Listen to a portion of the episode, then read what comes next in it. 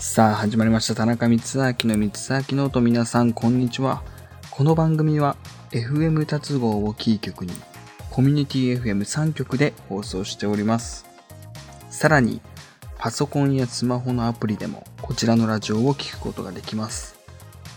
パソコンやスマホでの聞き方は各局のホームページをご覧ください。また放送の翌日以降に田中光明公式 YouTube チャンネルにて配信も行っています。この番組へのメッセージは、三つ明ノート番組公式ホームページから投稿ができます。いや、僕、髪が伸びるのがものすごい早くて、まあ、最近切ってきたんですけど、まあ、久々に後ろを刈り上げてすがしいんですよ。えー、まだちょっと暑いっていうのもあるかもしれないですけど、カットした後の、まあ、楽しみが一つあって、まあ、カットしたらカットしたでまたいろんなバリエーションの、えースタイリングができるようになるのでものすごい楽しいんですよ。まあ、最近こう流行りのセンターパートだったり、まあ、かき上げだったりあと前髪下ろしたりとか、まあ、使うワックスでまたいろんな雰囲気にできるので、まあ、何か、えーおすすめのワックスがあれば教えてください。それでは今日も早速やっていきましょう。どうぞ。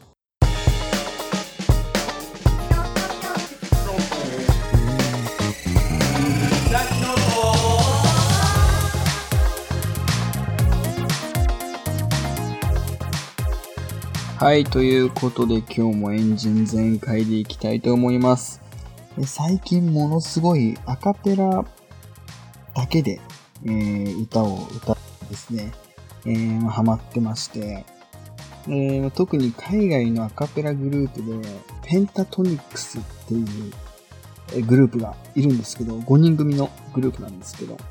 えー日本にも、えー何回もこう来日してて、まあ、ライブとかもたくさんしてるんですけど、まだ僕はライブとか行ったことないんですけど、えーテレビとかでもとにかくこう生のクオリティがすごすぎて圧巻されるんですよ。もう知らないっていう方がいたらですね、ぜひえペンタトニックスのアカペラクオリティをま検索してま体感してみてくださ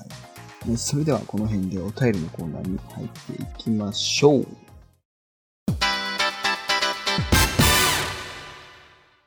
はい、ということでこちらのコーナーは田中光明がリスナーの皆さんの質問、そしてお悩みに答えていくコーナーです。それでは投稿をご紹介していきます。えーまず一つ目ですね。お誕生日おめでとうございます。えーありがとうございます。えー今まで思い出に残る誕生日があれば話してください。ピーコさんという方からいただきました。ありがとうございます。えー、誕生日、そうですね。あの、僕が中学生の頃だった、えー気がするんですけど、まあ、友達の家に普通に遊びに行ってて、まあ、その日僕の誕生日だったんですけど、僕全然本当にガチで自分の誕生日だっていうことを忘れてて、普通に遊んでたんですよ。その日友達の家で、まあ、ゲームしたり、家まったりしたり、えー外で遊んだりっていう、まあ、その日友達の家に、えー宿泊する予定だったので、えーまあ、みんなで、まあ、4、5人ぐらいですかね。えーみんな、えー保護者の許可が下りたので、無事泊まることができたんですけど、その日の夜に友達のお母さんが、その友達、泊まってる友達のお母さんが、えーご飯を作ってくれる、ご馳走してくれるということなので、えーみんなでこう、配膳を、えー協力してたんですけど、まあ、僕が、えーまあ、ウォーターサーバーがその友達の家にあるんですけど、まあ、水を入れる役目を、えーいただいてですね、まあ、その、ご飯を食べる部屋とウォーターサーバーがある部屋までちょっと距離があるんですけど、入れ、まあ、水、みんなの水を入れて、えーそのご飯食べる部屋に戻ったらですね、まさかのこうサプライズで、クラッカーだったり、こう、誕生日おめでとうって言われて、まさか本当にこう、不意をつかれすぎて、えーってなって、まあ、誕生日プレゼントも、も、もろもろ、その他お祝いだったりとかしてもらったんですけど、そしたらですね、あの、僕の近くにその時にカップラーメンがいっぱい隣にこう積み重なってたんですよ。僕それも自分の誕生日プレゼントかと思って、うわ、こんなカップラーメンもいっぱいありがとうみたいな感じでもらおうとしたら、友達が、いや、それは違う、それは夜みんながお腹空いたら、えー食べるやつだから、みたいな。もう誕生日だと思って何でも自分のだと思ってるでしょって突っ込まれて。で、もうものすごい、今でも本当にその友達、まあ地元の友達なんですけど、もちろん、今でも、あのー、こうオンライン飲み会だったりとかで、そういう、えー、話を思い出して、えー、未だに突っ込まれます。そういえばあの時ああだったよねっていう風な話は未だに、えー、本当にしています。あとは、えー、もうこれは僕が専門学校時代の話になるんですけど、えー、まあ、姉ちゃんが調布でなんか路上ライブをしているらしいから、見に行こうよっていう風に、え、姉ちゃんと、おー、全然行こう行こうっていう話をして、まあ、調布まで僕は行ってですね、で、その路上ライブしてる人が、えー、姉ちゃんの友達だったんですよ。で、それを見に行こうっていう話になって、で、調布に行ったら、してないんですよ、路上ライブ。全然。そしたら姉ちゃんに聞いたら、なんかやめたら、路上ライブするのをやめたらしくて、なんか、まあ、時間空いちゃったし、居酒屋で飲みますかみたいな感じの話になって、居酒屋に行ったら、僕の専門学校の友達とか、まあ、いとこだったり、いろいろみんなが待っててでですね、もう、それも、不意をつかれて、もう全部姉ちゃんが段取りを取った、くれたみたいで、あのー、まあ、身内でお祝いしてくれるというのはものすごい嬉しいんですが、まさか専門学校の友達が、わざわざ、こういう、もう居酒屋で待機して待ってくれているって思わなかったので、ものすごい嬉しい、えー、一年になりましたね。本当に、まあ、誕生日の思い出、こういうすぎてやっぱりこ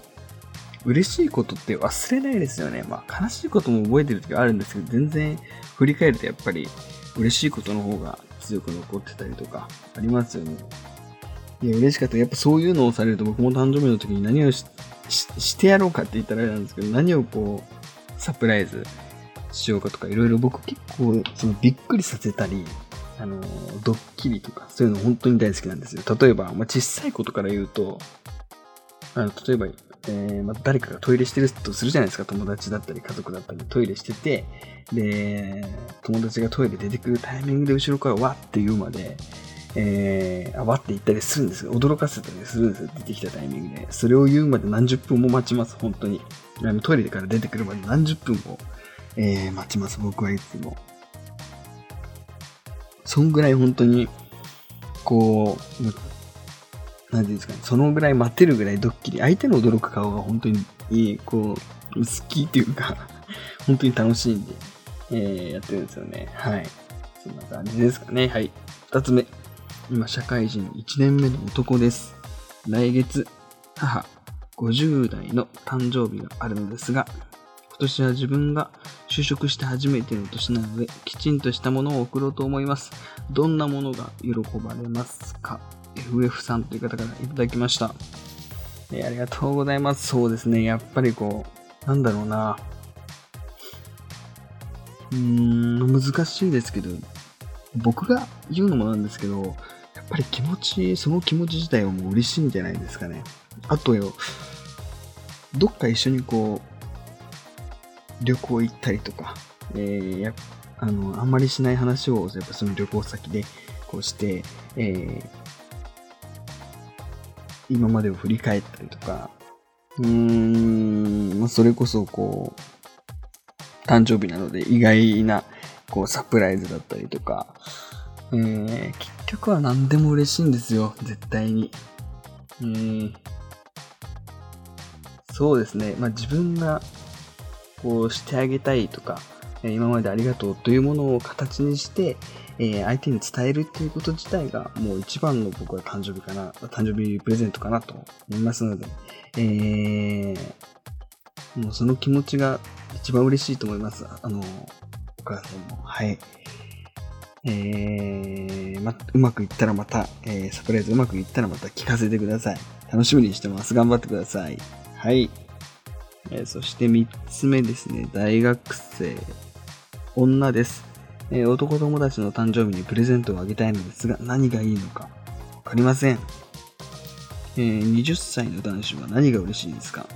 なおさんという方からいただきました。ありがとうございます。まあ、20歳、そうですね。やっぱり、こう、流行りに乗ってる、流行りに乗ってるって、あれなんですけど、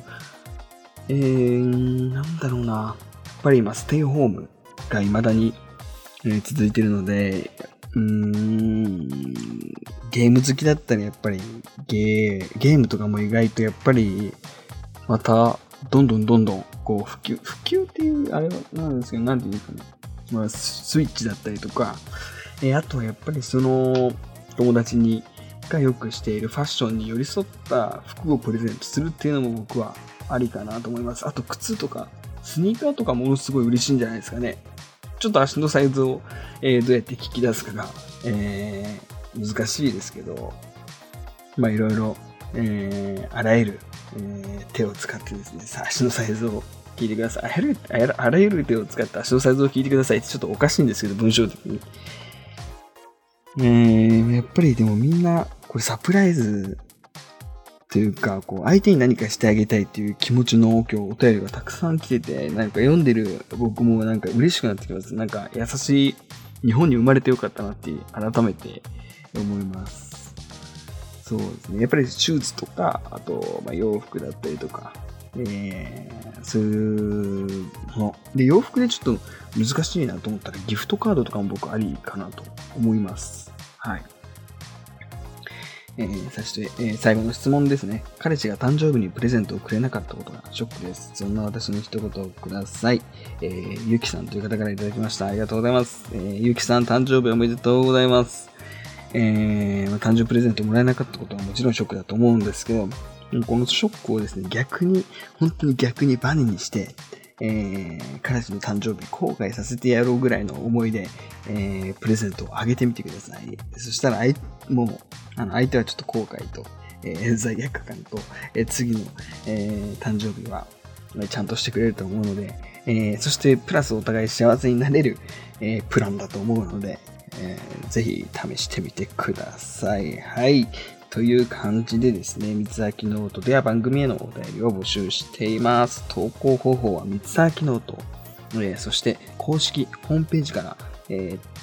ー、間違えました。投稿方法は三つ秋ノート公式ホームページから投稿できますので、皆さん、えー、公式ホームページをぜひぜひチェックしてみてください。えー、それでは以上、お便りのコーナーでした。